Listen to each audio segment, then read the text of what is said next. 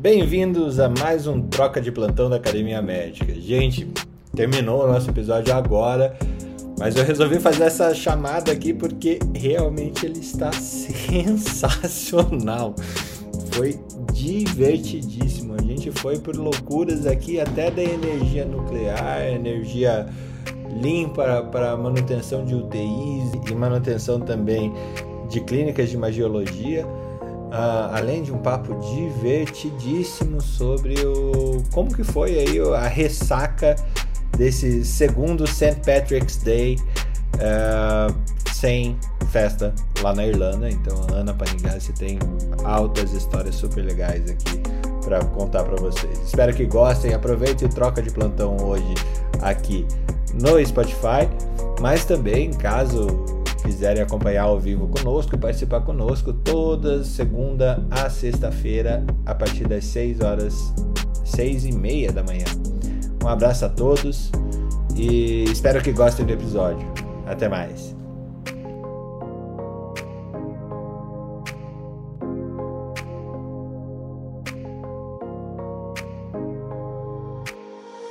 Bom dia, bom dia, Ana, bom dia, Débora, bom dia, Vinícius, bom dia, Adriana. Sejam bem-vindos ao Troca de Plantão da Academia Médica. Começando com a nossa amiga irlandesa de por escolha, Ana Panigazzi. Como é que tá essa ressaca pós St. Patrick? Ai, bom dia, Fernando. Bom dia, todo mundo. Ah, foi aquela coisa, né? A gente assistiu muita televisão. Uhul! Foi super emocionante. Fez um dia bonito. Então as pessoas saíram na rua, assim, pra né, ir passear o cachorro tal. Então você, né? Eu, na verdade, eu não saí. saí quem saiu foi meu marido. Mas uh, a gente tá bem de lockdown aqui. Então a maioria dos, dos os negócios que estão abrindo fecharam ontem para dar folga para o pessoal, né? Uhum. Então, é, realmente, ontem foi um dia mais parado do que já tá, né? Porque também tem essa, né? A sensação de lockdown que vocês estão vendo agora, a gente está vendo há muito tempo a rua vazia, sabe? Esse, esse tipo de coisa. Né? Sim. Então, as coisas estão num passo diferente aqui, né? Sim, sim. Deixa eu só chamar a nossa famosa Débora. Bom dia, Felipe. Rapaz, a Ana hoje acordou cedo, viu? Quer dizer. Ah, pra ela é fácil, né? É pra mim não passou nove e meia da manhã agora, rapaz. Eu já acordei, já tomei banho, já troquei o pijama, tirei o pijama que eu tava, fiz o pijama. é. Uns, uns estão bem, outros estão mal. Como é que você tá, Felipe? Nos diga, abra seu coraçãozinho.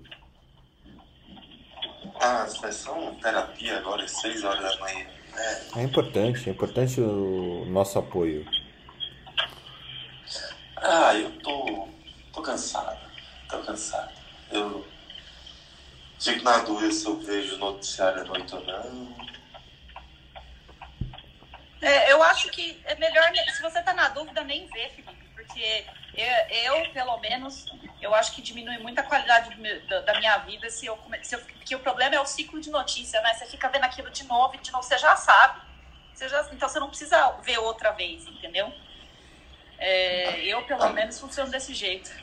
Mas na Irlanda é fofoca inglesa, aqui não. Aqui é fofoca brasileira. Filha, aqui é a fofoca do mundo inteiro, porque a gente é. Você acha o país que tem. Quantas, quantas pessoas você acha que moram na Irlanda inteira? Na Irlanda inteira, nós somos acho que 4 milhões e meio, 5 milhões. É, Cabe... é, é, a zona norte de São Paulo, né? Exatamente. Então, assim, eu, os parâmetros são totalmente diferentes. A fofoca aqui ontem é a fofoca de São Patrick's, que todo ano o presidente da Irlanda vai para os Estados Unidos, né? e recebe um, é, vai aos Estados Unidos levar um presente para o presidente da Irlanda. E, e agora, depois de 70 anos, temos um novo presidente irlandês, né? Que o Joe Biden ele é de irlandês e católico, né? Então tava todo mundo super animado que, né? Mas não deu, foi por Zoom mesmo. Ele mandou via Sedex a, a plantinha, né? O trevo de três folhas, né? Ele mandou via Sedex, né? Então a fofoca foi essa. Ana, aproveita já. Você conhece. O quanto que você conhece dessa história da, da entre aspas, colonização holand, é, irlandesa nos Estados Unidos e por que, que lá é tão forte essa. É quase como se fossem os italianos aqui para o sul do país, não é? É quase não, é muito mais, né? É, eles calculam que tem mais ou menos uh, 70 milhões de pessoas com descendência irlandesa nos Estados Unidos, se não me engano, tá? E é porque, lembra que eu, a gente estava conversando ontem sobre a, a fome, né? Que foi de 1845 a 1850. E a, a, nessa época tinha 8 milhões de pessoas morando na Irlanda. Um terço morreu, um terço imigrou e imigrou basicamente para os Estados Unidos. Então, se você olhar para onde eles imigraram, a maior parte foi para os Estados Unidos. Quatro barcos foram para a Argentina a gente sabe, eles sabem, eles têm estudo, é, como a gente tem no Museu do Imigrante em São Paulo, né? Eles sabem direitinho, eles sabem que quatro barcos foram para a Argentina, então tem uma comunidade irlandesa na Argentina, é o único país da, da América do Sul que tem. É, e a maioria foi para os Estados Unidos, né? E é, você sabe, o irlandês católico, né? Não tem limite da reprodução humana, né? Então, são famílias enormes né, aqui ainda são famílias enormes, né? De 11 filhos, 12 filhos, né? E então eles acabaram dominando os Estados Unidos, né? É, então, a, é, então, se você olhar lugares como Boston, por exemplo, tem comunidades que, que falam Irish, que falam irlandês. E é engraçado que eles falam o irlandês deles, é, a, a, língua evoluiu nos Estados Unidos. Então, seria um, é, um irlandês diferente que é falado em Boston, nos subúrbios de Boston. E também tem uma comunidade, é, geralmente nesse lado, né, do, dos Estados Unidos, né, Nova York, Boston, Washington, do lado de cá dos Estados Unidos. Né? E, então eles, todo, é, todo mundo se acha, que nem a gente, eu, eu me acho italiana, ali todo mundo se acha irlandês, né? E é, o irlandês é muito artístico, né? A gente sabe que ganharam vários prêmios nobres de literatura, muito artístico, musical, então acaba, né, que o pessoal gosta mais ainda de ser chamado de irlandês, né? Prêmio Nobel de Ivermectina. Ivermectina, prêmio Nobel. Então, eles, pro, o tamanho do país, é, o tanto de prêmio Nobel que eles têm é impressionante. E o, agora a gente ainda não chegou nos 8 milhões. A ilha toda são, se não me engano, a ilha toda são 6 milhões. Então, a Irlanda ainda não chegou na população que ela tinha em 1845.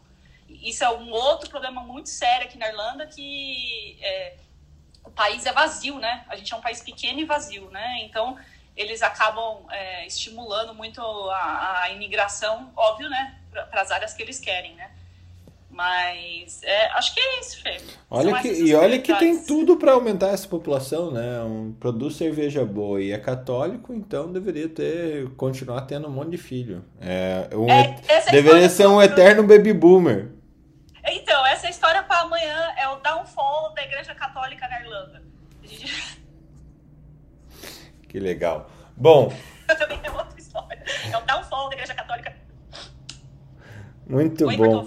Muito, não, muito bom, muito bom. É, vamos lá. Amanhã a gente sabe por que, que São Patrício é São Patrício ou cabe ainda hoje rapidinho, Ana? Por que, que temos um feriado de St. Patrick's?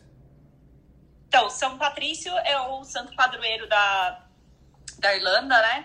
Então, são, é, São Patrício na Irlanda, São Jorge no, na Terra, São Davi na, no País de Gales e São André Santo André da Escócia.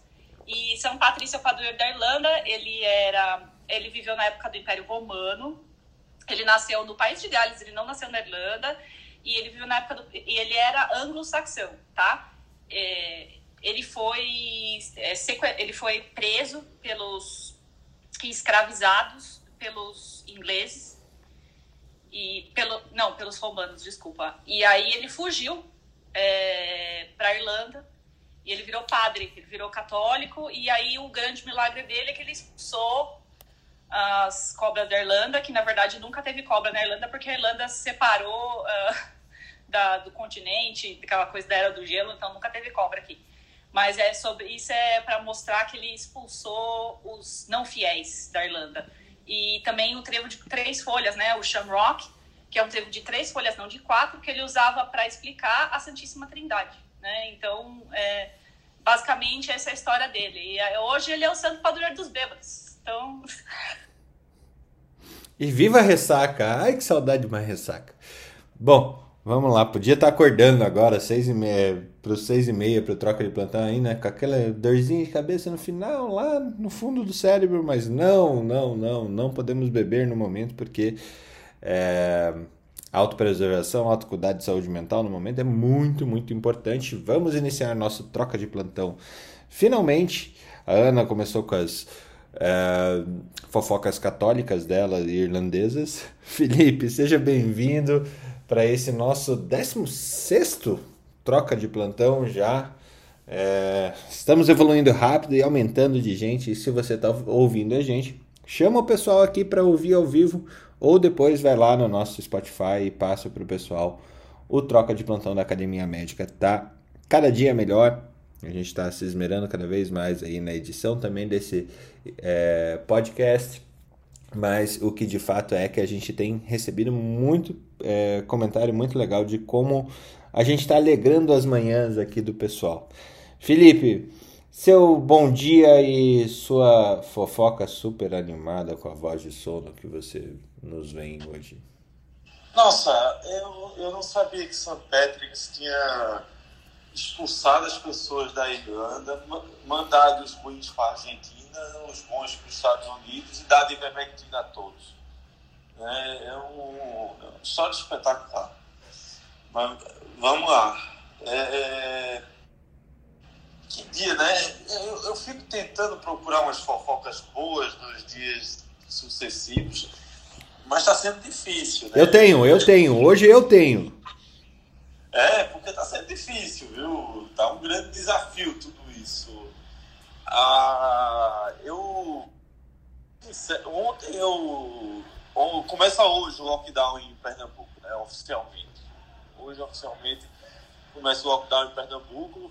Eu queria poder mandar uma foto do, da rua aqui e da chegada do hospital, como está tranquilo aqui. Parece carnaval?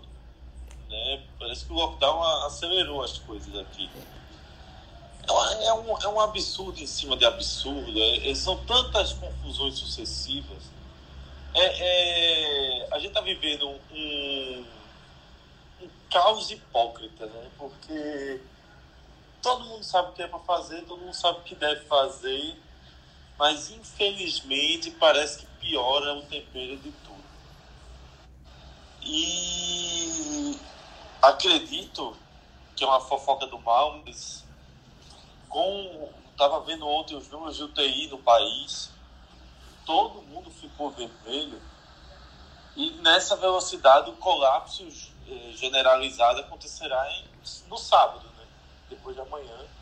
Nós devemos ter o colapso generalizado, que é toda a rede, toda a rede, todo o país não ter vaga. E olha que é um país como o Brasil, que tem toda uma estrutura hospitalar do SUS e privado, mas é assustador achar que sábado a gente vai chegar nesse momento de quebra. A gente cantou a bola ontem, né? É, hoje a gente chega em 3 mil. Eu chutei quinta-feira da semana que vem para 4 mil mortes por dia, né? Em... A gente vai chegar a 5 mil. Com certeza a gente chega a 5 mil quando entrar a rede de colapso. É, e em uma semana, assim, super rápido, vai ser, vai ser assustador. Então, pessoal que está aí na linha de frente, eu acho que é importante a gente sempre ah, achar maneiras de descomprimir, põe para fora, conversa, eu sei que tá busca os seus, as pessoas que você confia justamente para você é, extravasar, porque é, acho que todo mundo precisa de você, você precisa de você, sua família precisa de você. E a gente já tem relatos aí dos mais impressionantes possíveis, do tipo, o pessoal começou a usar um respirador para duas pessoas, tá faltando tubo de oxigênio, tá faltando é, cânula de intubação oro, orotraqueal, tá faltando intracate, tá faltando é, Se está faltando intracate, obviamente também está faltando é, material de punção para acesso central. Então, e está faltando gente. É, eu tô, tô vendo aqui, eu tava fora da, da, da linha de frente, tô vendo aqui mais rápido para me vacinar com as coisas que eu preciso, porque vai dar pau. Vai dar pau. Débora, seja bem-vinda mais uma vez. Hoje temos uma excelente, entre aspas, aqui, substituto e volta e meia, sempre está aqui junto conosco, acrescentando a Débora, que foi o Alexander que me falou, chama Débora, porque a Débora sempre vai ter muito para contribuir com vocês. E contribua-nos com fofocas do dia de ontem também. Primeiro dá o teu alô, se apresenta e, e qual a fofoca que você nos traz? Ou ah, mensagem de dia, esperança. Né? colapso é geral, inclusive no INSS. Ontem eu até brinquei que eu, eu prefiro as notícias bombásticas da cidade que eu trabalho, né, que é a Europa brasileira. Ah, São Caetano do Sul, um cadeirante com dois membros inferiores amputados, foi com é, granada para explodir o INSS, né, que ele quer o benefício dele. Então, assim, a fofoca do dia bombástica é que até as pessoas ah, não estão suportando mais, não, suportar, não receber o benefício, não serem assistidas. Então, a, a escala de colapso não é só na porta da entrada, não é, é, é ela é social, ela é previdenciária e vamos que vamos. Felipe, depois eu tenho uma pergunta para você que é será que a gente mimetiza da onda da Europa e tem uma melhora depois desse pico de 5 mil em 45 dias, se fosse uma terrível seleção natural ou, ou é, aquela questão de imunidade de rebanho, nem essa esperança mórbida a gente pode ter. Vamos lá, já, já passamos por esse assunto. Marileia, bom dia, bom dia, bom dia. Como é que está o mundo das endoscopias e gastroenterologias no, na, em gastroenterologia no meio dessa pandemia e seus maravilhosos é, nascer do sol. É, bom dia. É, diante de tanta notícia ruim, eu recebi ontem, como fofoca do dia, o guideline agora de março de 2021 para as novas diretrizes para rastreamento de câncer de colo. E aí lembrei de você porque fala sobre cápsula colônica, que a gente discutiu aqui em outra em outra troca de plantão aí recente. Então, é, basicamente, esse guideline ele fala da importância por conta de, de, do câncer de colo ser a terceira causa de morte nos Estados Unidos e entre homens e mulheres. Fala da, do esforço necessário para a ressecção de lesões precoces, de adenomas, de, de, de câncer precoce. E o mais interessante é que dentre a, a, o screening de, de pessoas elegíveis para rastreamento de câncer de colo a partir dos 45 anos, um terço da população ela é subrastreada. Então, eles objetivam atingir 80% é, é, de rastreamento é, para essa para esse população. E assim, aí quando ele fala da cápsula colônica, Ana, ele coloca que melhorou muito o software, o hardware para cólon, porque antes a gente tem o que está bem estabelecido é a cápsula para sangramento de delgado, principalmente. E aí ele fala, fez um estudo comparativo entre cápsula colônica e é, tomografia é, computadorizada, que é a, a colonoscopia virtual por tomografia, onde mostra uma sensibilidade bem maior da cápsula. Mas ele continua com as indicações de que paciente após ter um sangue oculto nas fezes, fez o exame é, é, é, é, inicial, o padrão ouro continua sendo a colonoscopia e é, mesmo fazendo cápsula endoscópica ou a colonoscopia virtual por TC, se tiver alguma lesão suspeita, vai ter que terminar com a colonoscopia do mesmo jeito. Então, ele sugere e orienta que tanto a cápsula colônica como quanto a tomografia virtual, a colonoscopia virtual, seja, seja direcionado para pacientes muito específicos, aqueles em que a gente não conseguiu completar a colonoscopia, por exemplo, a gente chega um ângulo hepático lá que não consegue prosseguir, ou no sigmoide redundante. Então, aquele paciente que não conseguiu é, é, progredir o exame completar, nos pacientes que você tem um alto risco da sedação anestésica, então esses pacientes são os elegíveis, ou então aquele paciente que não quer absolutamente fazer de jeito nenhum a e que você tem um sangue oculto, ou então você tem uma história familiar que precisa rastreá-lo de perto. Então, tá bem interessante. Vou te mandar, Fernando, para depois você colocar lá na academia. Bem recente, agora de março de 2021. Já tô com ele aqui prontinho para passar depois pro, pro troca de plantão. Bárbara vai colocar lá pra gente, com certeza. É... Carlos Benini, como estamos? Para onde vamos?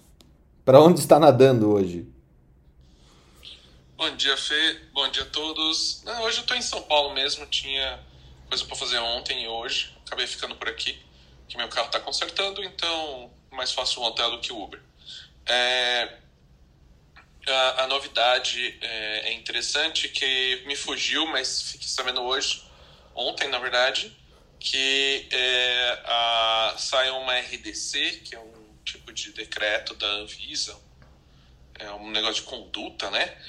É, onde agora todo mundo. É, OPMEs de interesse da Anvisa vão ter seus preços monitorados no Brasil inteiro.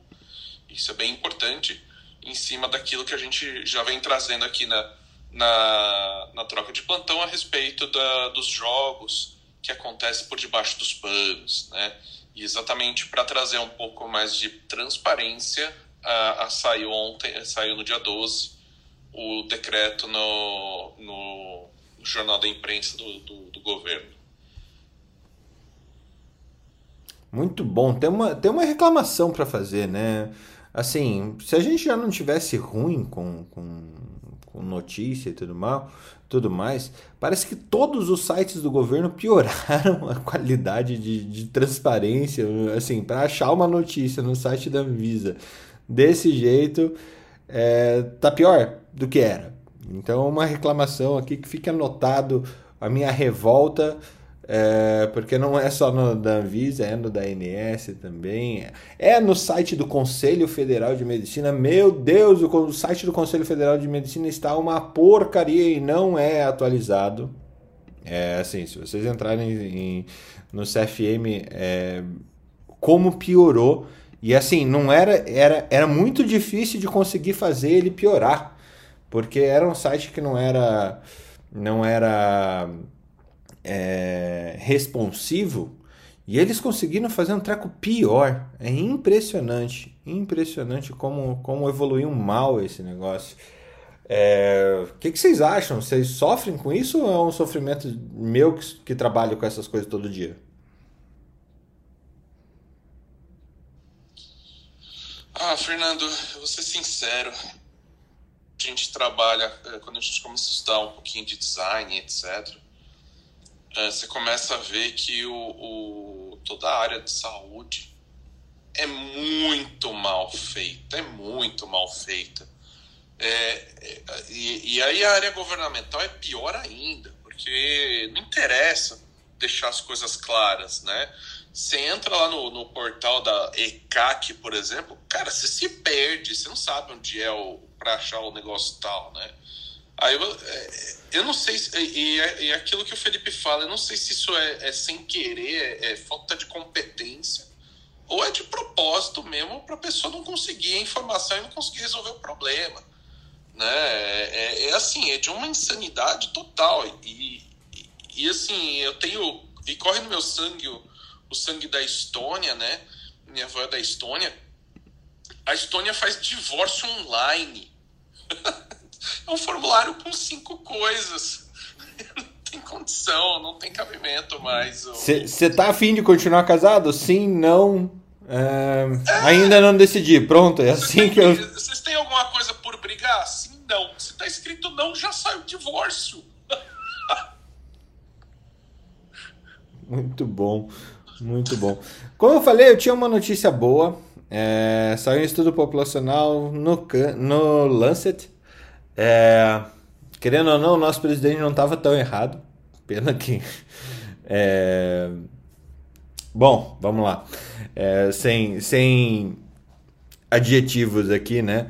O Covid-19 é passado, a, a prima infecção por Covid-19 na cepa original confere 80,5% de proteção contra a reinfecção e diminui para 47,1% nas pessoas com 65 anos ou mais.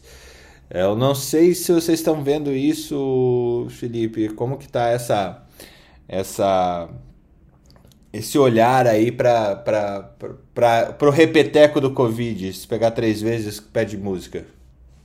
Pessoal. Ele, esse artigo fala alguma coisa, Fernando, sobre a, a, como é que está o índice de reinfecção, porque pelo que a gente vê é muito baixo, é muito pequeno, né?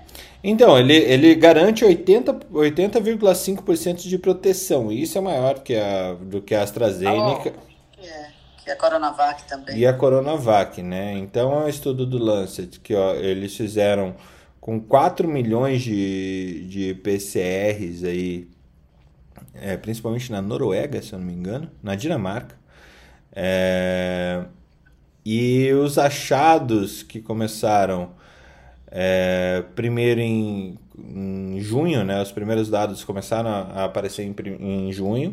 533 mil pessoas foram testadas, dentre as quais 11.727 eram PCR positivas. E daí 525 mil foram eleitas para fazer esse segundo é, segundo onset do estudo, é, onde 11 mil foram testadas positivas é, durante a sua primeira a prima infecção, né? Ah, que mais que a gente tem aqui? Saiu uma coisa interessante ontem também, que foi aquela história do super soro, né? Não sei se vocês viram o americano. Não, essa eu não vejo. Mandei para vocês. Mandei pra vocês lá no grupo. É o cara Mandou. que é super protegido. É. O cara tem super soros de proteção contra o corona lá. É, uma, é a Rainha Elizabeth desse século.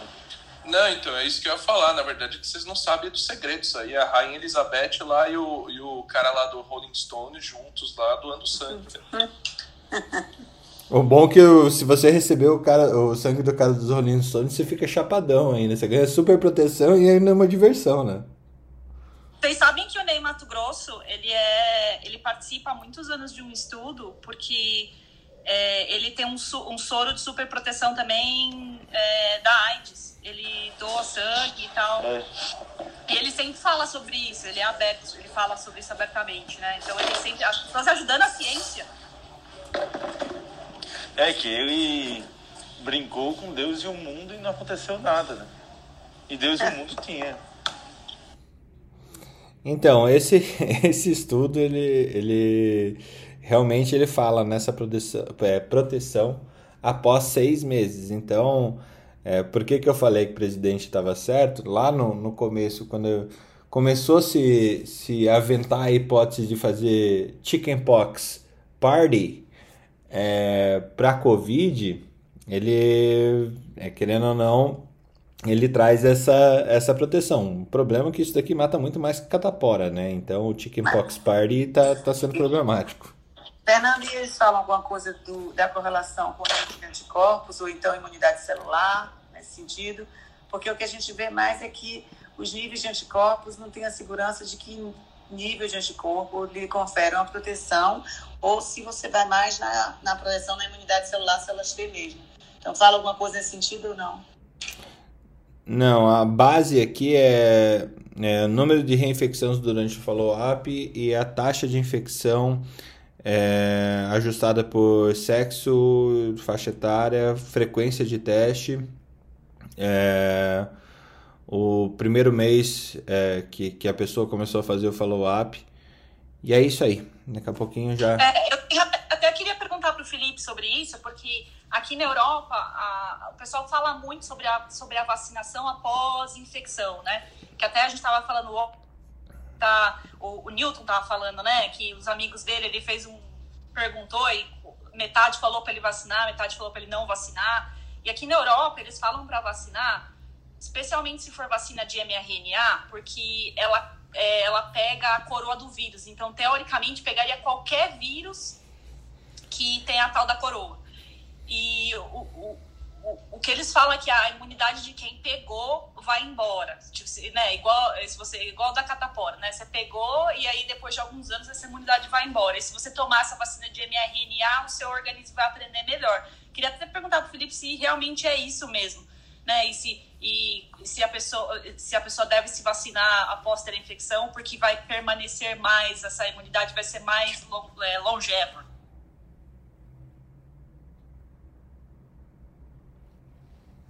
Acho que o Felipe não escutou, mas é, eu, eu... Manda de novo que eu cortei aqui. Não, Felipe, eu estava perguntando é que, é, sobre a vacinação após infecção. Porque o que a gente Sim. escuta aqui na Europa é que, assim, se você pegar o coronavírus, essa, essa imunidade não é tão longeva. Agora, se você tomar vacina de, principalmente vacina de mRNA, vai te, vai te proteger contra todos os vírus que tem coroa. Então, essa imunidade é mais, dura mais tempo, seu organismo aprende melhor. Porque lembra que o Newton falou ontem que alguns colegas dele falaram para ele vacinar, outros falaram para não vacinar. Então, eu queria saber se isso é verdade mesmo, se essa vacina de mRNA todo mundo deveria tomar porque protege mais, é, é, é mais ampla a proteção e mais longeva. É, a ideia, assim, o que eu vejo do corona é que a gente vai ter as duas doses de vacina agora de uma inicial, que é para gerar uma proteção de tantos por cento, e no final dessa zona toda, a gente vai tomar uma dose única de vacina RNA que vai ter uma proteção pro resto da vida, entendeu? Tem uma, tem uma, uma pesquisa de uma super vacina de RNA que teria 25 doenças de uma vacina só, né? Então você tomaria duas doses e já estaria imunizado a 25 vacinas. Economizaria um bocado de furada quando fosse pequeno, né?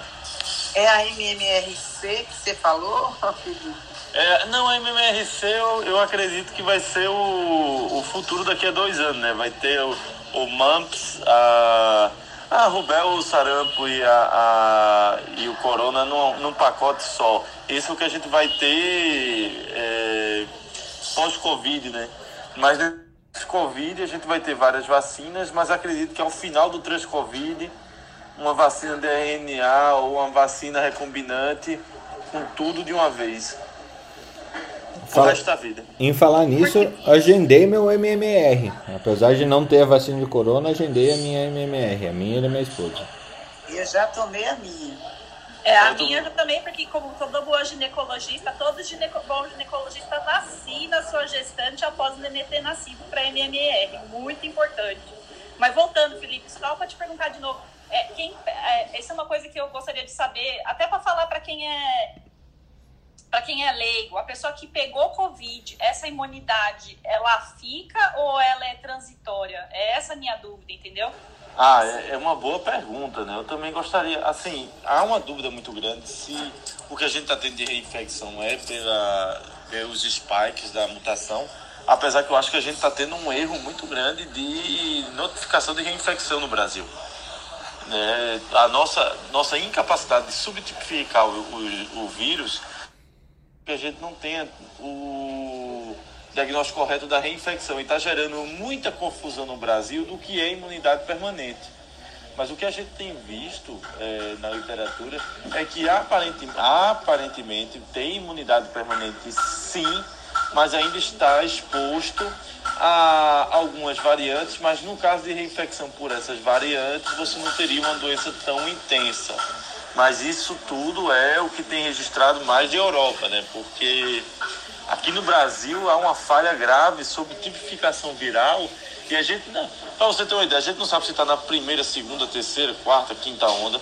A gente não sabe se é variante A, B, C ou D, porque já discutimos isso e cansamos de, de discutir que as, a variante de Manaus foi identificada porque quatro turistas do Japão foram para lá e a gente não tem a menor ideia, por exemplo, da proporção de variantes que a gente tem no Brasil. A gente não tem. Hoje, no colapso do sistema atual, quantos são da versão selvagem, quantos são da versão é, da, das variantes? E há um ano atrás, como é que foi? Tinha alguma variante já circulante no Brasil? Difícil. E aí acaba que confunde muito esse, essa questão da imunidade permanente ou não. Agora, uma coisa é verdade: todo vírus de coroa todo vírus de coroa, sarampo, talvez, todo vírus de coroa, eu comparo muito com sarampo, que é muito parecido com o coronavírus, você tem imunidade permanente, ou quando você fica doente, ou quando você toma vacina. Agora eu lembro, nossos métodos sorológicos ainda são muito ruins. A gente está comparando o método sorológico do corona com o método sorológico do sarampo que tem mais de 60 anos. E outra coisa, lembra do HIV? O HIV, quando aconteceu a primeira geração, você só podia dizer que da famosa janela imunológica seis meses depois.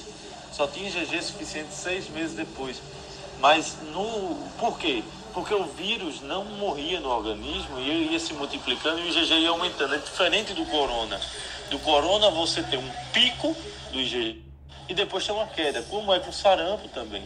Então a nossa incapacidade é, por exemplo, o acima de 10 de IgG você está protegido mas o exame só detecta acima de 50. Então você vai ter uma janela entre 10 e 50 pós-viral que o exame é incapaz de mensurar e de detectar e que o cara está com IgG negativo quando na verdade ele tem sim IgG positivo e que se ele for exposto, esse negócio vai subir novamente. Tanto é que os profissionais da área de saúde, o IgG não cai. Por quê? Porque está o tempo todo dando de cara com a criança. Muito bom, muito bom. É, é, é, complicado, assim, aonde, aonde a gente tem as variantes aí, Manaus, eu acho que eu tinha visto, é, há um predomínio, né? Ele, ele acaba predominando frente aos outros casos, tanto por curva, tanto por, pela capacidade de, de infecção, né? Ele parece ser é, um vírus mais, ele é um vírus mais evoluído, Darwin, é, ele acerta que o mais é, o mais adaptado sobrevive. E isso com certeza é em escala exponencial aí com o vírus. Eu fico imaginando o que, que seria São Paulo em colapso, a cidade de São Paulo em colapso. Ah, o, o motor de novas cepas que isso pode ser, assim como o Rio de Janeiro. É, e agora, assim, a gente vai começar a ver o que a gente viu aqui no sul do país, lá no Rio Grande do Sul, com mais de mil pessoas na fila para UTI. É, em Florianópolis a gente chegou a ter, Florianópolis não, em Santa Catarina a gente chegou a ter aí em torno de 400 pessoas e aqui no Paraná a gente teve mais de 700 pessoas também na, na fila da UTI, realmente é bastante complicado isso. O Tiagão tá subindo aqui também para dar um alô.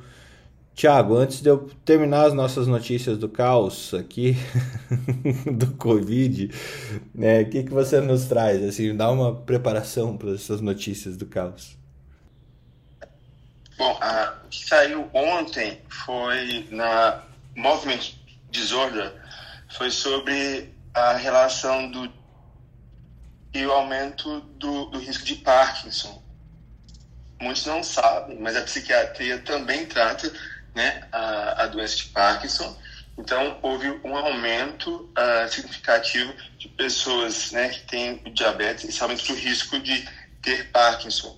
E é uma preocupação muito grande, porque o diabetes tem aumentado no mundo inteiro e que isso virá um caos para o futuro.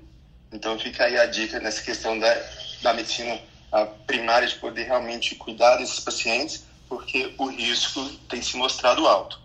Ah, e o último que saiu na Nature foi aquele do esgotamento dos cientistas, tá? Esse, o burnout nos cientistas, que estão, a gente fala, né, nossa, assim, dos médicos, dos trabalhadores em geral, mas é, colocaram um específico dos cientistas, e é uma preocupação dessa galera estar esgotada até para pesquisas se tivesse uma, ou outro tipo de pandemia.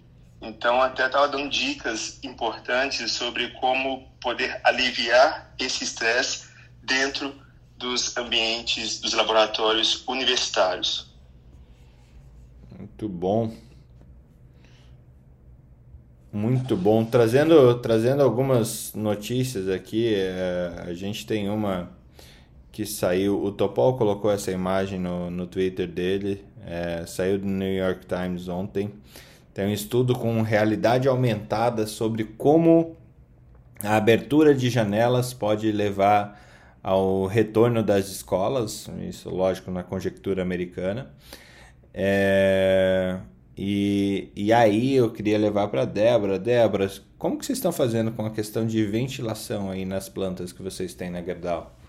Como que vocês estão olhando isso? Principalmente o pessoal chão de fábrica. O que, que vocês tiveram que mudar na arquitetura e na ambiência aí do, do ambiente de trabalho? Então, é, na verdade, a gente... A questão da operação é muito tranquila, porque são galpões abertos, assim, exceto quando tem é, alto aquecimento, que, é, mas a gente reveza uma pessoa por turno para evitar o máximo de contato. No ar-condicionado tem a PMOC, né, que a gente está é, usando o ar-condicionado com a janela aberta, mas tem sido um desafio, sim, para os meninos que ficam naquela sala de... Sabe quando parece que a gente está num, num, numa nave espacial, que eles têm que ver as caldeiras?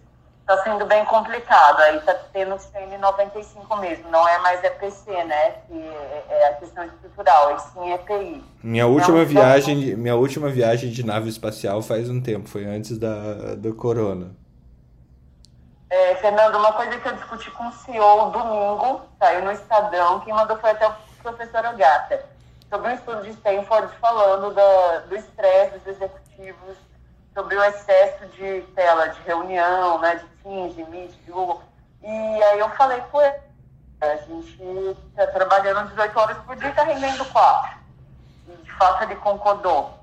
E o que, que a gente propôs para ele foi a questão de a gente trazer um óculos de realidade virtual e tentar filmar, mimetizar o próprio escritório da Guedal para que as pessoas consigam interagir num ambiente mais é, palatável, assim, não fica, é porque a, a, essa pesquisa de Stanford falou que o estresse aumenta quando você se vê na tela, né? Aí você fica se policiando, se julgando, vendo o que as pessoas pensam de você. Isso tem causado transtornos mentais, viu, Thiago? É, então, assim, a gente está pensando nisso, eu estou conversando com o diretor de TI, só que a gente está querendo fazer interrupções, assim, de cair a VPN mesmo, é, é, tipo 10 horas da manhã, corta a rede de todo mundo e fica 10 minutos para todo mundo tomar o café. Deu 18 horas, corta a VPN. Porque o negócio está surreal também para os executivos. E as pessoas perderam, assim, é, o ritmo, né? Elas querem trabalhar full time, estão em casa e aí, para fugir da realidade também, começam a trabalhar, trabalhar, trabalhar.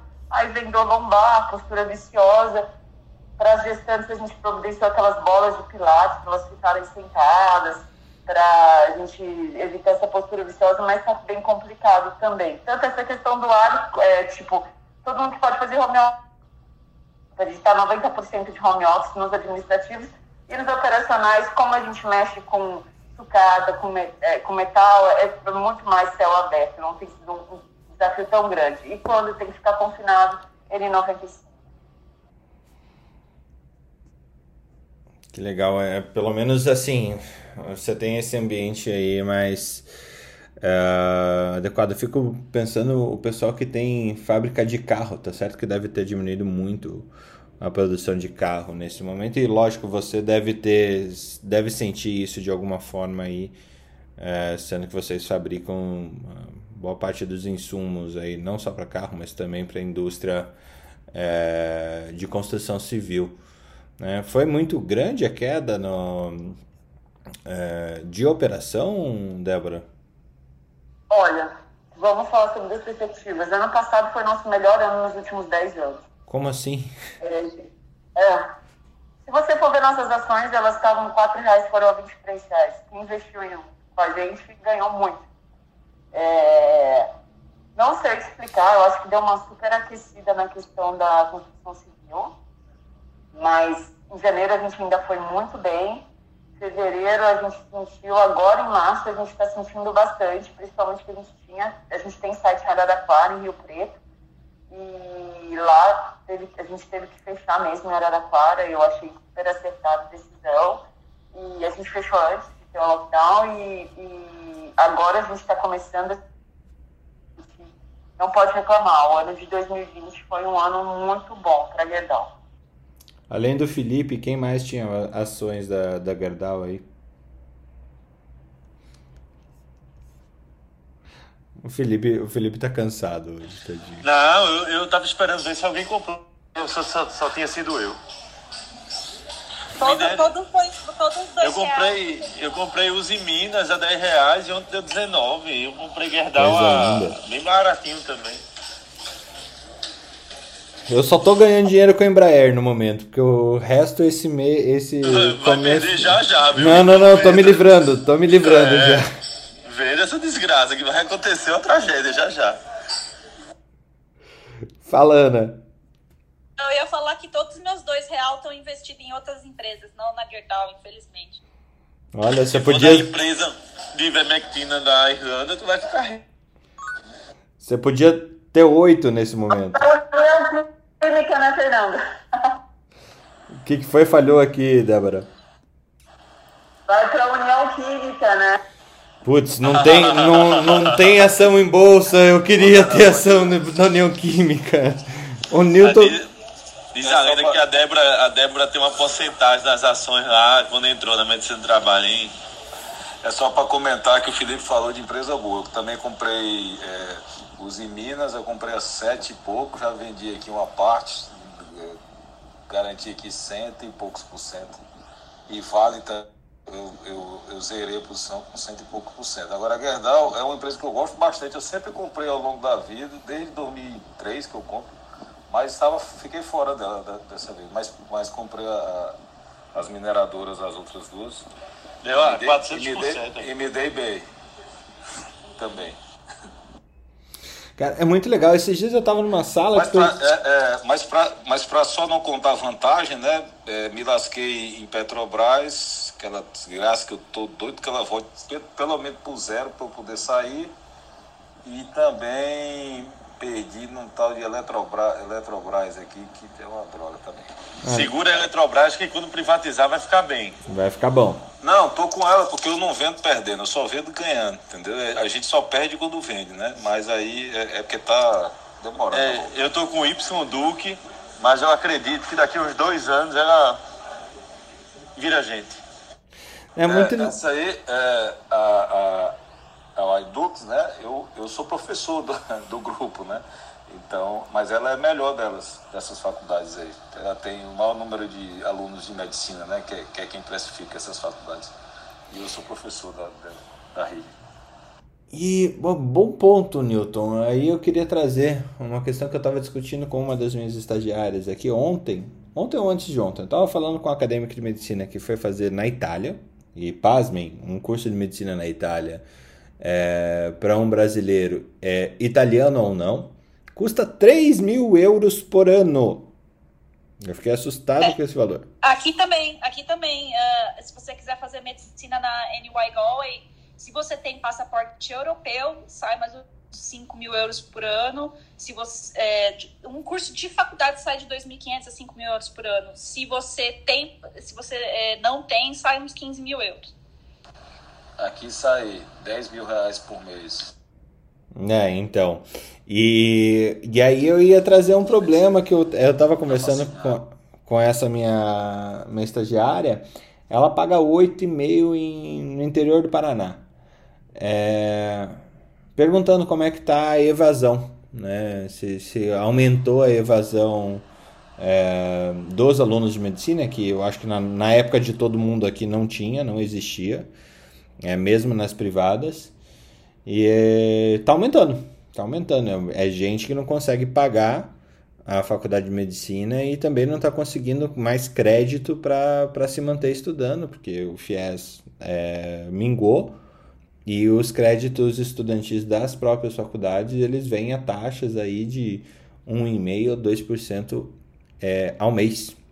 É, E o sistema também, né? Quem paga meio que quebrou, né? Com esse negócio da pandemia. Quem, quem ganhava dinheiro no comércio, ganhava dinheiro com evento, alguma coisa, também agora vai trancar a faculdade do filho e reestruturar, né? É, essa é uma realidade, né? Na verdade, aqui é, é, é como eu falei, eu pago para minha filha, o valor é 10 mil reais por mês. E houve sim, é isso que o Felipe falou. Então, assim, como tem muito filho de empresário que está passando dificuldade, mas eu, eu notei isso, Felipe, mas no ano passado, sabe? Esse ano parece, não sei o que aconteceu, mas é, o pessoal já recuperou, tem muita gente nas salas, assim. O que eles estão aqui. Vê é, se aguenta até o final do semestre. É, acho que é. o, o que eles estão aqui é fazendo um movimento até de Ministério Público aqui, tudo para né, por conta da pandemia. Existe esse movimento aqui, baixaram já uma parte para cair de 10 para 7 é, e a outra parte que não baixou, da outros, outros, outros períodos, está agora usando esse, essa jurisprudência para baixar também. Então tem esse movimento aqui para acontecer. Eu, como eu sou professor, na verdade eu tenho um bom desconto, né? eu tenho um desconto de 70%. A minha filha, então eu pago 3 mil para ela. E aí, Pô, aí já é, é, é não precisa ganhar nem salário. Eu não precisava nem ganhar salário. Dá para botar três filhos aí, hein? Com certeza. Ainda tem os ainda tem o salário, né? Então, não, tá bom. Aqui também está tendo esse movimento de tentar cortar o valor da mensalidade, porque com a justificativa que eles não estão gastando dinheiro com infraestrutura nenhum, né? E continuam cobrando o mesmo valor, né? E, mas é porque é, realmente está acontecendo a mesma coisa, as pessoas estão parando de pagar. Né? Cara, pra vocês, é, eu tive, assim, eu, eu tive, eu fiz FIES, né? E a minha faculdade é a Faculdade Evangélica do Paraná, uma faculdade que era, é bastante tradicional, foi vendida para uma Mackenzie há pouco tempo devido ao normal, né? De, de hospitais é, filantrópicos são altos devedores por falta de gestão e acabou sendo tendo que ser vendida aí com mais de 260 milhões de reais de dívida. Mas ok, faz parte do jogo, principalmente quando você a faculdade é um celeiro, foi um celeiro é, eleitoral aqui no Paraná bastante interessante. É, eu lembro que eu entrei pagando R$ 1.600 em 2017, 2007 e saí pagando 2.350. É, no primeiro semestre eu consegui já o FIES, então de 50%, 50% era financiado pelo governo e 50% ajudava meus pais a pagar com, com as minhas instrumentações cirúrgicas aí para plástica, para cirurgia cardíaca, para o que tivesse de cirurgia eu estava lá metido no meio. É, então foi uma época bastante boa comparada com o que é hoje, né? E olha, um, como um financiamento barato faz a diferença na vida de uma pessoa, né? É, esse FIES que eu consegui nessa época foi a 3,2% 3,2% ao ano. Foi o dinheiro mais barato que já existiu na história desse país, eu acho. Então, hoje o FIES ainda existe, né? A Caixa é, diz que existe o programa, mas só não abre novas bolsas, né? Bolsas não, novos financiamentos. Mas realmente é, é bastante complicado e está bastante complicado, ainda mais com esse movimento de é, financiarização da, do mercado médico, né? Da, tanto do hospitalar quanto do mercado é, educacional de saúde. Lógico, a AFIA batendo o tambor lá com a captação de, de, de dinheiro na Nasdaq, comprando escola aqui no Brasil, porque ela capitalizou em dólar e o dólar tá lindão, né? Para quem está comprando coisas no, aqui no Brasil, é, quanto as, os outros grupos educacionais. E a gente vai ver Cruzeiro do Sul, Croton e boa parte deles em bolsa. Jair levantou a mão para subir, comentar alguma coisa a respeito disso, Jair? É, bom dia, bom dia a todos os colegas. É, já que está sendo discutido é, essa parte educacional, o que chama atenção também e vai ser um grande problema pós-pandemia é a devastação que está ocorrendo das pré-escolas, chamada pré-escola, né? O ensino antes do ensino fundamental são as escolinhas que são chamados berçários, escola de educação infantil, né? É, eles não podem ter a opção em geral do, do, do, do do online, você não vai colocar uma criança de 3 anos para fazer 3, 4 horas de online. Então, desde o ano passado, é, a gente está vendo um desmonte, um fechamento em, em, cascata dessas instituições que não estão aguentando, né? tiveram no começo auxílio governamental, mas com esse prolongamento agora do fechamento, quando voltar a organizar o sistema, a gente vai ter com certeza um déficit de vaga que vai ser uma coisa bem chamativa para aqueles pais que vão precisar voltar para o mercado de trabalho e não vão ter uma opção, um plano B para onde colocar os filhos, né, para onde matricular os filhos regularmente para ser, serem atendidos. Então isso é também alguma outra outro viés aí de, de preocupação para a área governamental que vai ser uma pegadeira pós-pandemia. Eu vou apresentar um contraponto para você, Jair, que é o seguinte. Eu acho que isso, de fato, vai abrir, na verdade, uma oportunidade de mudança de mão de quem domina essa, esse mercado. Porque, realmente, quem estava vai ficar apertado de dinheiro. E, e, é um mercado interessantíssimo, é um mercado que atrai muito capital. Eu acho que ele vai acabar mudando em seis meses de mão. E em seis meses está regularizado isso aí. Eu não, eu não vejo como um problema a longo prazo. É, aqui na. Oi, pode, desculpa. Pode falar, Ana. Não, que é, é, eu, eu vi esses dias aí um estudo nos Estados Unidos sobre reinserção das pessoas no mercado de trabalho e que o maior fator para a reinserção da mulher no mercado de trabalho é o que a gente chama de creche, né? Eles chamam de creche aqui também, que seria o. Então, as creches são extremamente importantes para a reinserção da mulher no mercado de trabalho. E se você não investe como um governo em creche, tá? Não, é, a gente está falando em políticas públicas, né?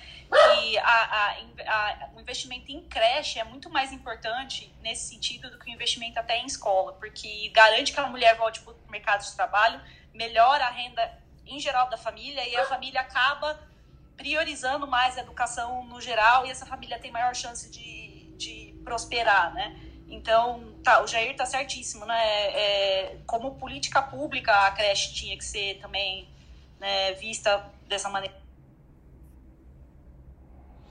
É, assim, do, do meu lado aqui, só. É, frente a toda essa loucura, lógica, é um caso individual frente a tanta gente que perdeu o emprego, né? É, como vocês sabem, eu tenho um filhinho de sete meses. E eu tive uma sorte de achar uma babá que ela é ela é pedagoga formada com pós-graduação em educação infantil. Então, e assim, muito mais barato que qualquer mensalidade de qualquer escola é, de berçário, que era o salário que ela ganhava lá, qualquer berçário. Então, assim, a gente trouxe para essa, entre aspas, educação é, em casa, né? E mas e, o que eu achei impressionante é assim que a gente não é por, por coisa, é questão de mercado aqui em Curitiba mesmo, num salário bem bem dentro do que ela ganhava na, no emprego dela. É, e ter a possibilidade de ter uma educadora como como babada do, do seu do seu filho, realmente assim. Mas eu sei que isso é um caso único e individual e e que traduz exatamente o que o Jair falou. É um monte de escola que fechou e que não tem por onde recomeçar. Você acredita, Fernando, que aqui em casa é a mesma coisa? Eu tenho uma, uma minha filha mais velha é autista, né? Tem sete anos de idade. E a babá dela, ela era professora de uma, de uma, de uma escola dessas, de creche. A escola fechou e ela tá aqui. É, eu acho que eu vou concordar realmente com o que o Carlos falou e é, pré-pandemia a gente já tinha uma visão e, e, foi nítido e ficou realmente muito claro que é, é com a parada, né, da, da, principalmente da escolarização de crianças de baixa idade, como sumiram, né, principalmente as patologias respiratórias, né, as patologias gastrointestinais e eu acho que ele tem razão e eu acho que vai abrir oportunidades e brechas para redimensionar e talvez as próprias empresas enxergarem aí um filão de começar a contratar, por exemplo, mães que é, vão ter na sua jornada de trabalho, por exemplo, dias que elas vão estar livres para que elas se cotizem e cada mãe cuide de um grupo de três ou quatro crianças. Então, é, elas operacionalizariam alguma coisa doméstica, alguma solução doméstica é, para que a educação dessas crianças ficasse uma coisa muito mais é, concentrada, né, muito mais de, de qualidade e diminuísse realmente esse encaixotamento que se faz, né, essa, esse verdadeiro encaixotamento que virou um comércio também de, de colocar 30, às vezes 20, 30 crianças num espaço insalubre, onde não tem boa ventilação, insolação. Então, sem dúvida, acho que vai abrir uma perspectiva de uma nova visão, de uma. Tá aí um, um lance que é, poderia ser um novo filão aí de mercado, porque realmente não deve voltar como era a estrutura das pré-escolinhas, né, dessas pré-escolas como existiam antes da pandemia.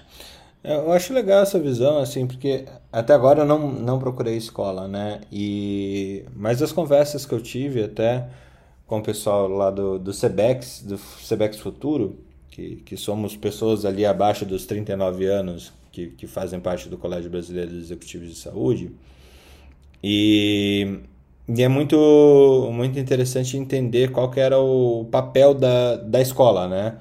Então a escola nada mais era a melhor possibilidade de você é, dar o melhor para o seu filho, é, diluindo o custo entre os outros pares, entre os outros pais. Então é basicamente uma compra coletiva de tudo que uma escolinha pode dar e por isso que ela custa 1.500, 2.000 reais quando você tem lá uma criança que fica o dia inteiro com alimentação, com natação em um turno e não sei o que lá em outro. É... Mas realmente isso mudou. E se mudou o mercado, mudam as oportunidades. Uh, Fê, eu acho que, falando então um pouco de educação como um todo, eu vejo mais um, uma oportunidade para quem está na área de educação, magistério e etc. Que é o seguinte: uh, o estrago feito na educação, tanto privada quanto pública, no mundo, agora eu não vou falar nem do Brasil, é mundo isso, é que as crianças perderam, ó, assim, de boa, não vamos citar exemplos, ah, meu filho foi ótimo, não sei o quê. Não, não, para. As crianças basicamente estão perdendo já o seu segundo ano de escola. O prejuízo disso para a formação da base educacional de conhecimento é enorme. O que vai ter de criança precisando de assistência para refazer essa base que eles perderam, para continuar a, a, a ir para frente em termos de conhecimento com uma base sólida, eu acho, agora a opinião é, é vai ser muito grande. Vai ser muito grande.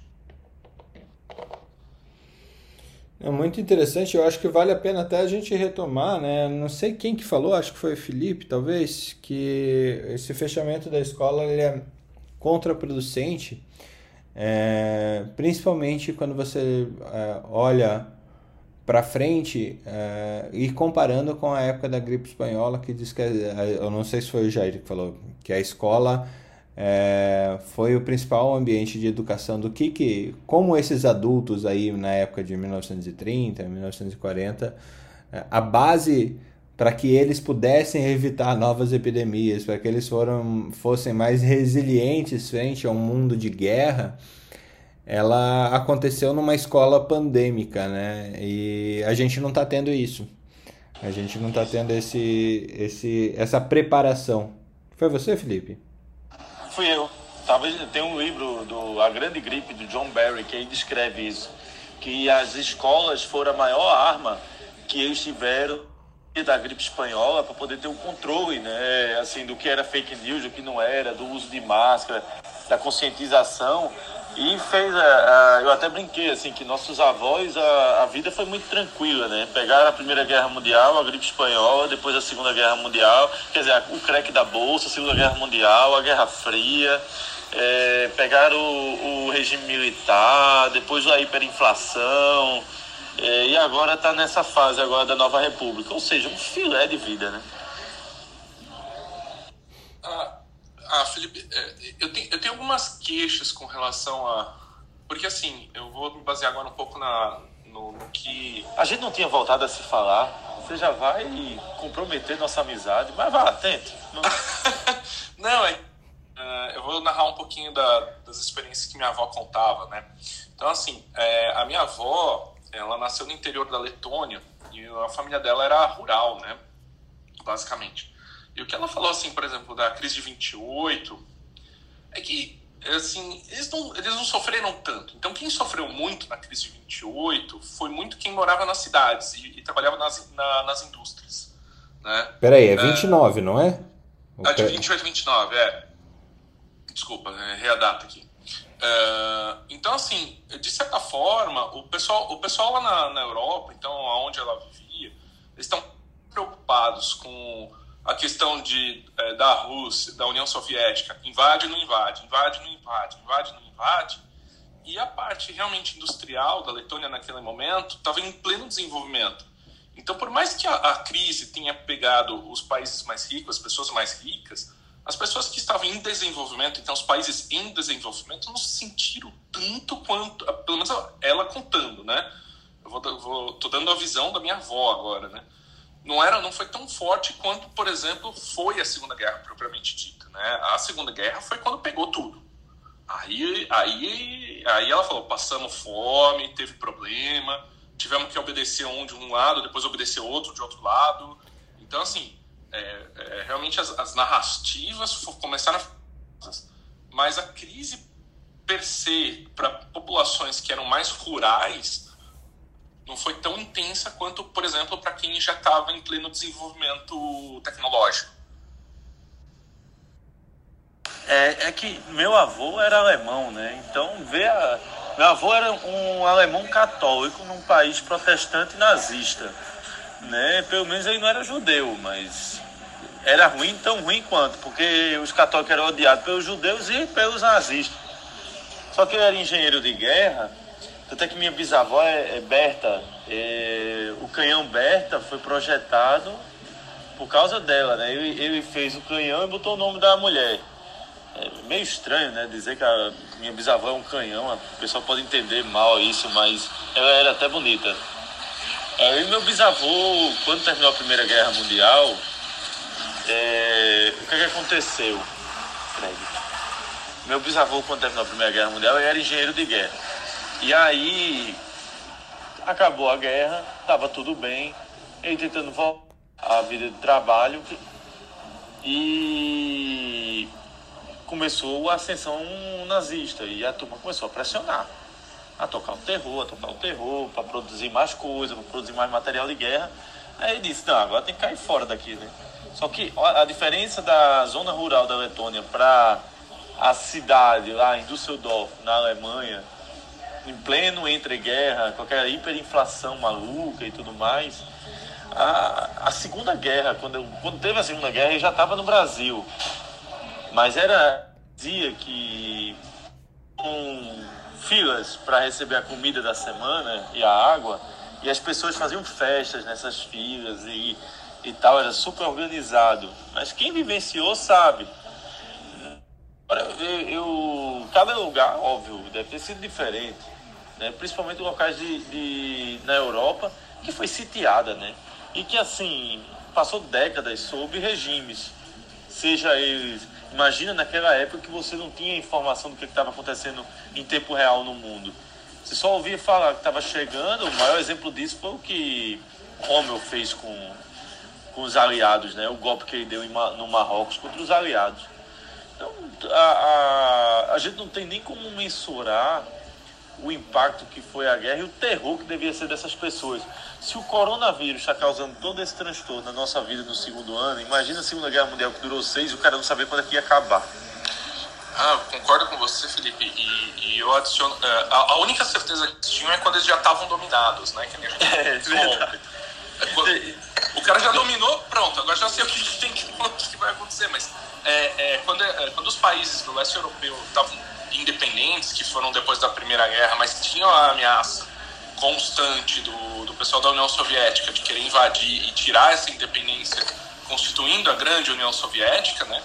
Realmente era complicadíssimo, né? Era uma, era uma questão de tensão muito grande, né? E, e, e eu concordo com você e, e, e exatamente é esse item, né, da superinflação na Alemanha que acabou aumentando as chances do, do partido nazista ascender, né? É, é, tem muitos filósofos da Segunda Guerra Mundial que falam que se, é, se as condições dos, é, dos países vencedores da Primeira Guerra não tivessem tão, sido tão absurdos né, com relação à economia alemã, talvez a gente não tivesse, não teria tido a Segunda Guerra Mundial. Você sabe o que aconteceu? Tem, tem, esse, tem isso citado no livro de John Barry. O Woodrow, que era o presidente americano da época, ele pegou o gripe espanhol e fez uma encefalite viral na Europa, na véspera da, do acordo de paz. Tinha montado um acordo de paz que era um acordo justo, só que ele estava completamente desorientado no dia da reunião e o presidente francês, que francês tem um ódio de alemão, qual da Alsácia e Lorena, se aproveitou e fez um acordo que dizimava a Alemanha e ele só assinou embaixo. Isso é tão verdade que quando ele voltou para os Estados Unidos, ele, ele ficou no mandato, quem cuidou dele foi o médico. O médico é que ficou governando, junto com a esposa dele, porque ele não renunciava e encefalite viral. Foi um dos primeiros casos confirmados de encefalite viral pelo, pela gripe espanhola. Será que aconteceu isso? Aconteceu isso com o presidente do Brasil também? Ele pegou Covid e teve uma encefalite? Pode ser, olha, veja bem, a gente pode examinar e não avaliar isso aí. De faixinha a Bolsonaro. muito bom. Cara, muito boa a variabilidade dos assuntos que a gente está indo hoje aqui no Troca de Plantão, viu? É... Bom, Fê, então vou aproveitar, vou aproveitar. Essa ressaca, essa ressaca tá valendo, né? Demais. Não, a falta de foco tá comandando brutalmente, muito bom. Então, então eu vou, eu vou, eu vou apimentar ainda mais.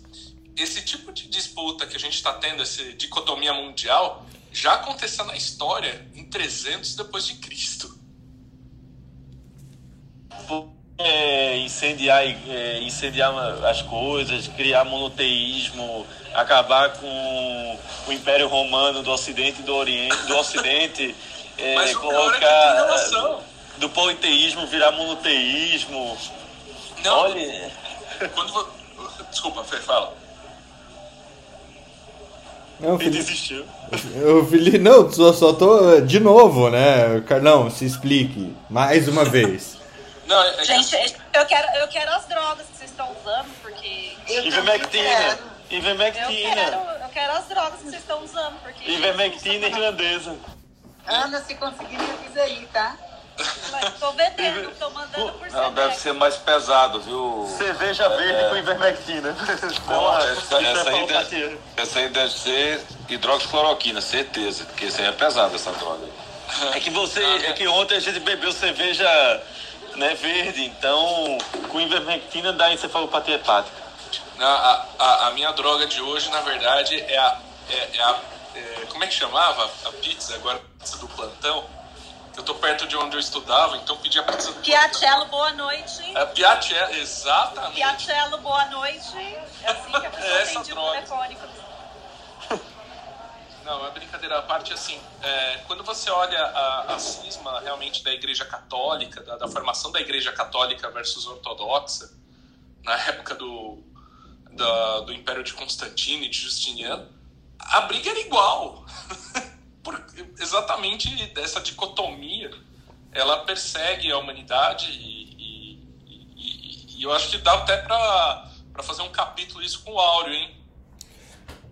Mas com certeza, Carlos, assim, é, é, eu acho que o mundo não vive sem disputas, né? Se você não tiver um Grêmio para. O Grêmio sozinho não existe sem. O, o Grêmio sem internacional não existe.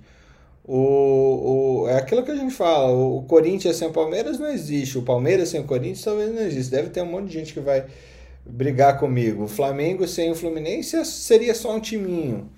Não que seja diferente agora, porque o flamenguista, pelo amor de Deus, com essas, com essas vitórias todas. É, mas é, é, parece que a gente precisa, né? A gente precisa de um, de um duelo, de uma dicotomia de mundo, realmente para gente, a gente começar a, a assim, a, é, parece que é um gás a mais na nossa vida, né? Parece que é, é impressionante isso. Ô, ô, Fernando, qual é o gás que você vê numa dicotomia Bolsonaro-Lula? É o mesmo. É exatamente o mesmo. Eu, eu, eu, acho que não é, não é a causa, é a consequência. Isso aí é cíclico. É, se você olhar desde o, do, da época do que, que o cara morava nas cavernas, isso acontecia, entendeu? É, é, a história ela é cíclica e se repete. Então, assim, não, não é que isso é o gás para as coisas dar certo. É, é, é, só o jeito que as coisas acontecem. É, é a psique humana que leva isso, entendeu? Né? Ah, eu vejo isso mais como uma. Em toda corrente, em todo agrupamento, é, vai surgir em um, algum tempo algum outro líder que questiona o líder dominante do momento. E daí surgir as cismas e separações, porque é um jogo de poder, isso aí é coisa do ser humano. É, cada um seu nicho de poder ali, o seu, seu segmento, então é, ele, ele, ele quer sempre conquistar. E se você tem outra pessoa que está protagonista, você sai dali e cria o seu próprio grupo e racha.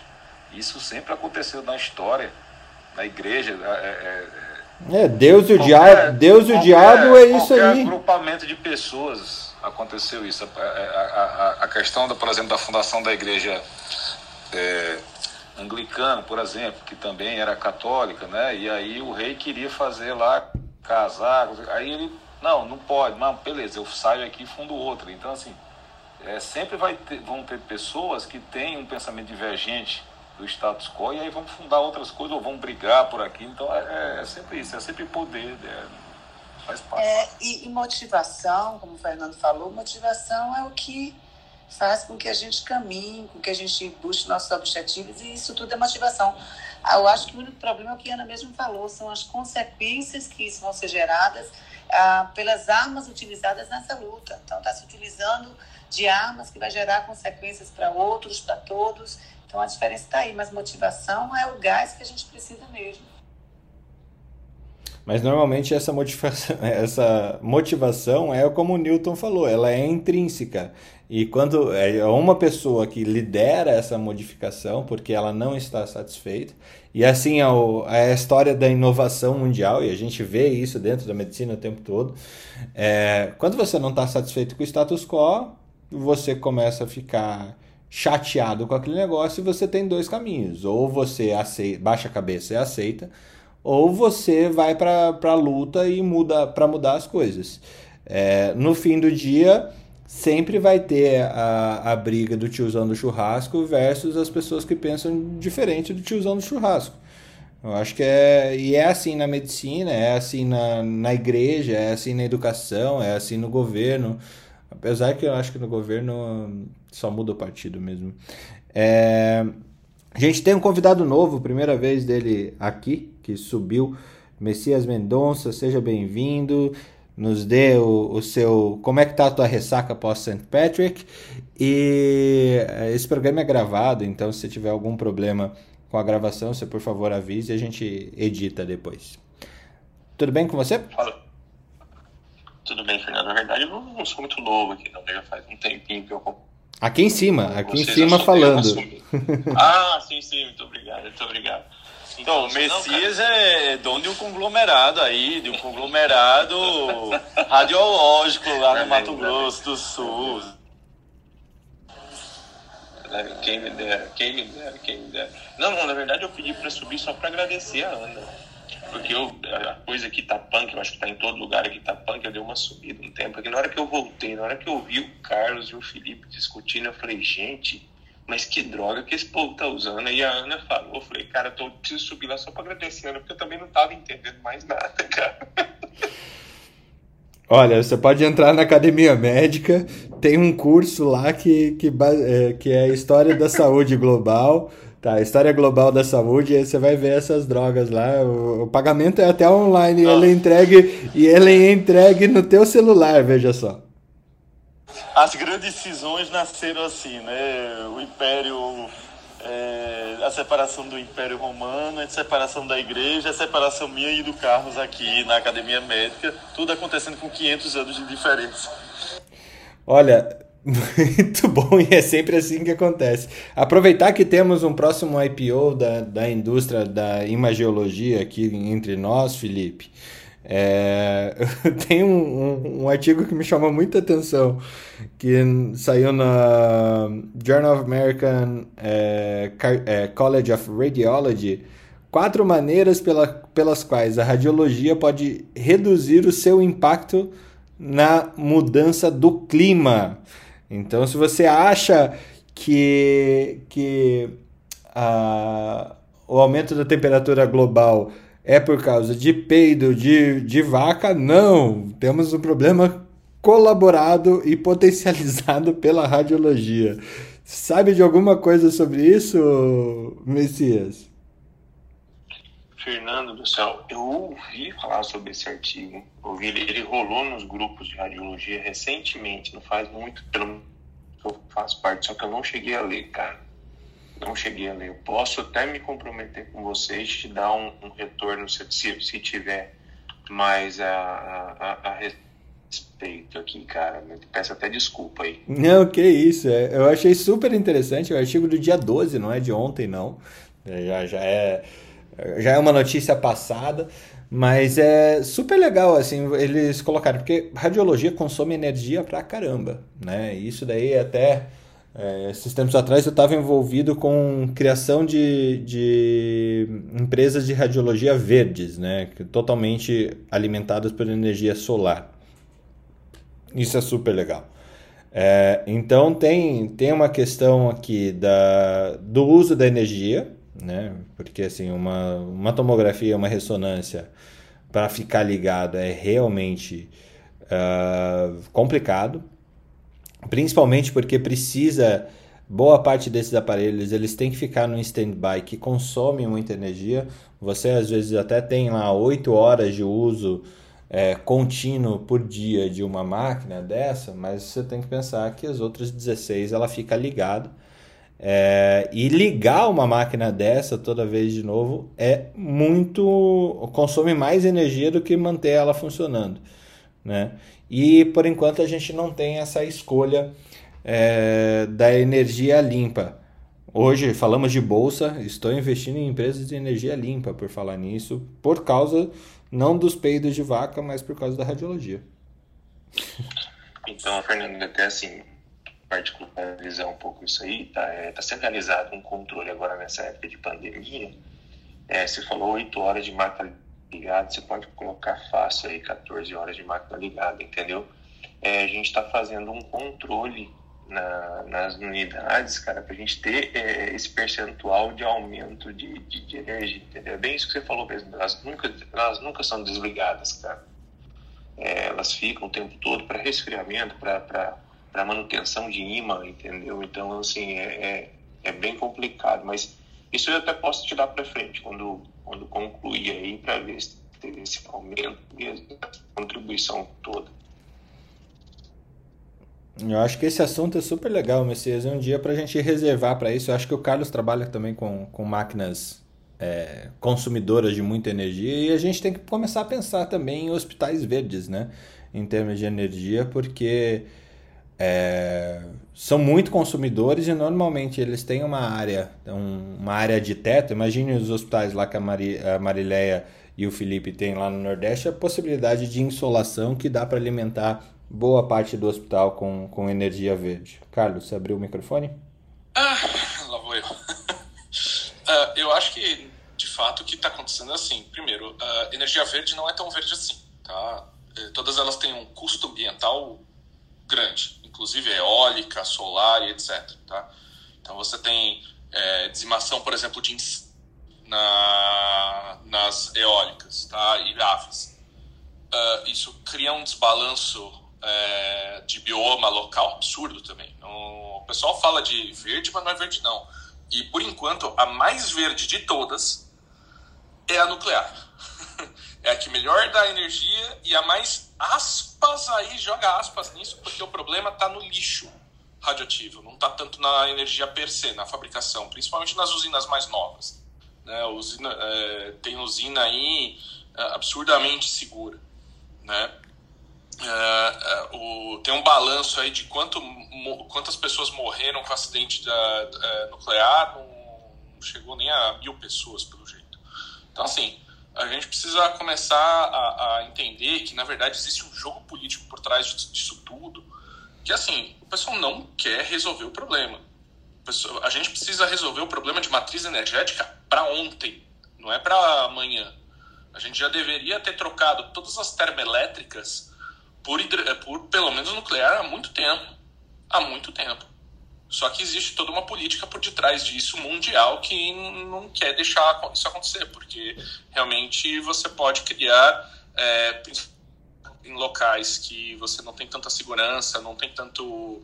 É, é, existe corrupção e etc., inclusive dentro da, da fabricação dessas usinas, que é muito complicado, porque realmente você requer que seja tudo super controlado, né? Mas. O Carlos. Desculpa, Oi. desculpa. Não, pode falar. Não, o Carlos, é bem isso que você falou, a gente mexe um pouco nessa parte de energia. É o seguinte, né, assim, é, é, existem alguns pontos desse quadro de energia limpa que o pessoal fala. Por exemplo, as represas, as represas para energia elétrica e tal. Não sei se você chegou a ler hoje em dia ah, o problema da eólica, armazenamento de energia em termos de bateria, o lixo da bateria. É, o que você falou, sim, é bem é, é, polêmico, mas é uma realidade que uma das energias mais limpas que tem é a, a nuclear em detrimento de, do, independente do lixo que ela, que ela produz. Eu não sei se você ouviu falar, está tendo hoje um estudo para a produção de baterias de armazenamento energético de ferro, não mais de lítio. Não sei se você Sim, o, o desenvolvimento de, de novas matrizes de armazenamento de energia está é, tá em, tá em super alta e existem alguns projetos, inclusive, envolvendo já energias quânticas e tudo mais, umas coisas muito interessantes do ponto de vista, principalmente com aquilo que eu trouxe já há um tempo atrás, com os cristais temporais, chamados cristais temporais, porque eles funcionam exato, a exato. temperatura ambiente. É uma coisa, é, é, assim, é um supercondutor temperatura ambiente, que é uma coisa é, é, é, super groundbreaking, né? Que eles chamam, né? Então vamos Cara, ver você aí. tem esse artigo?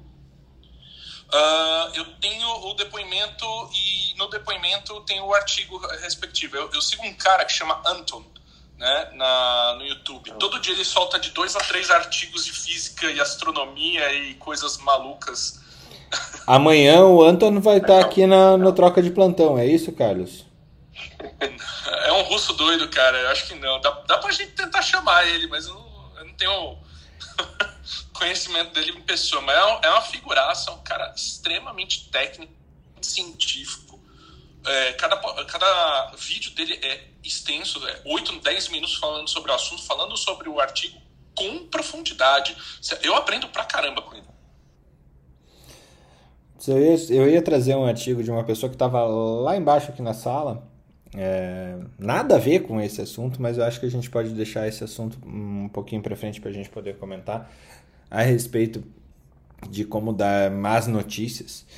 É, eu só realmente travei esse assunto. Eu acho que um, um, um, caminho de falar de energia em radiologia é super legal, viu, Messias? Me, manda, me dá um alô ali no, no Insta para eu te passar o artigo, para a gente trocar umas figurinhas. Se você está aqui embaixo também quer falar, quer dar a sua opinião, como que está sendo o troca de plantão para você, aí também me manda uma mensagem lá no Insta, tá super legal isso. Eu tô me sentindo muito bem fazendo troca de plantão, mas é, é legal a gente ouvir vocês que estão ouvindo e estão participando aqui todos os dias. Eu vejo várias caras que estão aqui conosco todos os dias aí, o Júnior, a Natália, a Elza, muita gente é, que está participando aqui. Eu acho que hoje foi, foi um dos dias que a gente teve o maior público. A gente está fazendo o pessoal acordar cedo, então é, tivemos aí por volta de 40, 45 pessoas no nosso pico. É, e e para mim está sendo muito legal. Eu queria realmente é, dizer que a gente está produzindo essas drogas que, que, que o Felipe e o Carlos tomam. Então, se vocês quiserem, podem nos procurar. É, e eu acho que eu aprendo demais com todos vocês. Muito, muito, muito mesmo. Uh, já passar para nossa sessão de bom dia, Débora. É, seu bom dia para o pessoal. Bom dia, pessoal. É, desejo a todos aí saúde mental, paz, fé, que a gente tem comida na mesa, trabalho e estamos bem, viu? Um dia de cada vez. Felipe, não desanima não, nem você nem Marilé, porque vocês são os motivos da minha risada de manhã. Muito bom. Messias, obrigado por participar aqui pela primeira vez. Sabe que sempre está aberto aqui o espaço para você subir. Bom dia. Muitíssimo obrigado, bom dia. E só, ô Carlos, depois você dá uma, uma olhada no Instagram, chama Lucas André Faria Junto. Ele é engenheiro especialista em energia. Cara, o cara é um fenômeno para falar energia, viu? Cara, o Carlos, vocês todos aí, o Carlos é, é ligado aí nesses negócios de astrologia. né? Ele tá preocupado que tem um asteroide passando hoje aqui do lado. Tá a 100 mil quilômetros de distância, tem um asteroide passando pela Terra e ele tá lá agora. Astrologia não, né? Astro... Astronomia. É que ele tá rezando para escorpião, para câncer, tá com um ursinho pimpão abraçado debaixo da cama com medo do asteroide que tá passando. Cara, eu sou de Ofioco, meu irmão. Aí tá certo. Jair. Jair. Eu tenho que explicar de novo, Fê, ou não? Não. Bom, bom dia, bom dia aos colegas. Bom acabar num astral bom assim para dar um ânimo que a gente está precisando no dia para nossa saúde e paz mental mesmo, como a Débora falou. E em relação à energia, a gente só fica mais tranquilo porque a gente tem nióbio e grafeno sobrando. Então acho que não tem preocupação no nosso país. Um abraço e um bom dia a todos. Eu preciso achar uma mina de nióbio na minha vida, viu? Newton. Ou por enquanto achar empresas que nem o Newton, assim, que fazem quatro vezes em menos de um ano. Newton, seu bom dia pro pessoal. Bom dia, pessoal. É, eu, eu, eu confesso que eu mudei meu conceito aqui de energia aqui com as palavras do Messias. Eu estou esperando o Petrobras zerar, é, empatar com o meu preço médio para eu zerar a posição, porque eu não acredito mais no petróleo, né? Mas eu estava pensando em outras coisas. Energia elétrica, eólica, outra coisa. Mas voltar para nuclear realmente está mudando aqui o meu, o meu pensamento. Mas eu quero dizer, Fernando, que essa sala está ficando cada vez melhor Hoje eu tive que optar entre fazer meditação, que foi um hábito que eu é, adquiri depois que peguei Covid, que a, a, você tem que botar alguma coisa que seu juiz não, não sai do lugar, ou vim para a sala aqui hoje por conta do tempo. E eu te garanto que aqui tá melhor, viu? A gente sai mais leve aqui com as piadas aqui, tá, tá bem bacana. Então, é esse Milton, astral. para, Oi. para de dar corda pra essas desgraças aí. Não, mas, é, mas, mas pior que é, é, é sério. Ô Nilton, dá uma olhada depois em, em- em urânio na bolsa, tá? Deu Não, uma já vou- subida, já uma vou subida ver. rece- uma subida Pode- recente mais, mais de 150%. Pode ter certeza, Messias, que eu vou, que eu vou ver e eu vou estudar essa parte. Vá para Plutônio, que não cresceu ainda. Esse é que vai subir 150. o Urânio já subiu. É, o segredo da bolsa é esse, não pegue depois que subiu, você tem que pegar É. a tendência no começo. É, Vai é. Plutônio. Bem, bem lembrado, Felipe, é isso aí. Bom, pessoal, mas eu quero dizer que é com esse astral aqui mais alto que a gente vai para mais um dia de enfrentamento da Covid aqui, procurando abrir lei e salvar mais vida hoje aqui. Vamos para frente, valeu. Carlão. O coitado do Newton tá, tá num grupo de, de, pessoa, de pessoas no Brasil que gostam de cardiologia estrutural, de intervenção, e no sábado, eu junto com o Rodrigão lá do Rio, a gente se empolgou em falando da mecânica quântica de micropolis. Pô, eu tô com 300 e 300 mensagens nesse grupo para ler, cara. Eu Não consigo acompanhar tudo. Bom, gente, é, continuem a nadar. Marilé. Bom dia. Bom, bom dia para todo mundo. Espero que a prospecção desse colapso de rede no sábado não se concretize, que a gente pague a nossa língua. Eu espero isso. Muita energia boa para todo mundo, prevenção. E sempre foi e será a melhor escolha. Então, bom dia para todos. Bom dia, Mari. Felipe, seu bom dia pro pessoal. Ah, bom dia. Lembrando a todos que a taxa Selic subiu 0,75% ontem, que vai fazer os fundos imobiliários ficarem mais baratos hoje. É uma boa oportunidade de crescimento para quando acabar o coronavírus você ter uma renda e sobreviver bem sem maiores problemas. Compre plutônio. HFOF 11, pode ir, na boa. Ô, Fernando, teu menino quando tiver 17 anos que entrar na faculdade, se tu investir em plutônio agora, a faculdade tá. A faculdade está comprada se eu investir em plutônio agora. Eu vou ser o, o acionista da faculdade. Eu... Academia Médica. Como é o nome da faculdade? Academia Médica. Oh, mas daí você lê, você lê o meu sonho grande, ô Felipe. Com certeza é esse o sonho grande. Ana. meu sonho grande é ser seu funcionário. Se você tiver uma cadeira de infecto, por favor, não esqueça de mim. Contrata eu também, Fernando.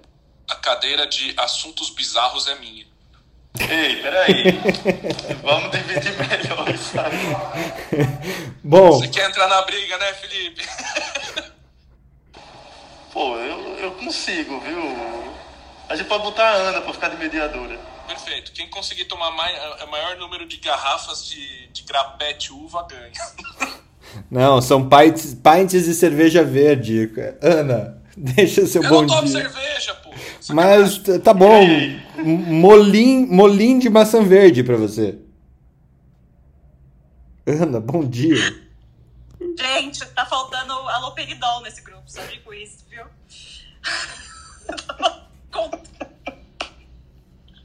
Aloperidol devia ter na água da, da, das casas. É captopril, aldol e fluoxetina. Devia agir na, na água já. É que tá faltando seringa, então tem que ser oral, né? Não, mas esse excesso, excesso de captopril nesse momento vai dar tosse e daí todo mundo sai diagnosticado com Covid. Gente do céu, cara. Meu Deus.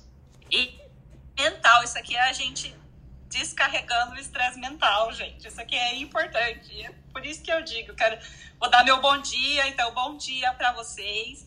E eu vou falar a frase final dos meus podcasts favoritos, que é o podcast do, do Freakonomics, que é um livro bacana, acho que todo mundo conhece. Eles têm um podcast que é ó, joia, e no final eles sempre falam: é, bom dia, cuide-se, cuide-se e se puder, cuide de outra pessoa. Então, essa é a minha mensagem para vocês hoje. Muito bom. Cuidem-se, gente. Um, um, abraço. Até o troca de plantão de amanhã. Se você não conseguiu ouvir ele inteiro hoje, a gente logo mais está disponibilizando ele lá no, no Spotify. Então, Academia Médica no Spotify, você vai achar a gente. E os artigos que a gente falou lá por volta da uma, duas da tarde, eles devem estar é, já disponibilizados. E essa loucura toda que aconteceu aqui hoje, a gente tenta sedimentar em ciência na Academia Médica. Então entra lá em academiamedica.com.br para acompanhar os episódios antigos e vir conosco para essa troca de plantão, troca de informação e de, de conhecimentos dos diversos das diversas loucuras possíveis e por que não as drogas intelectuais aqui que são consumidas nesse grupo desde as seis e meia da manhã. Um abraço a todos, tenham um excelente dia, se mantenham protegidos e é isso aí, até amanhã.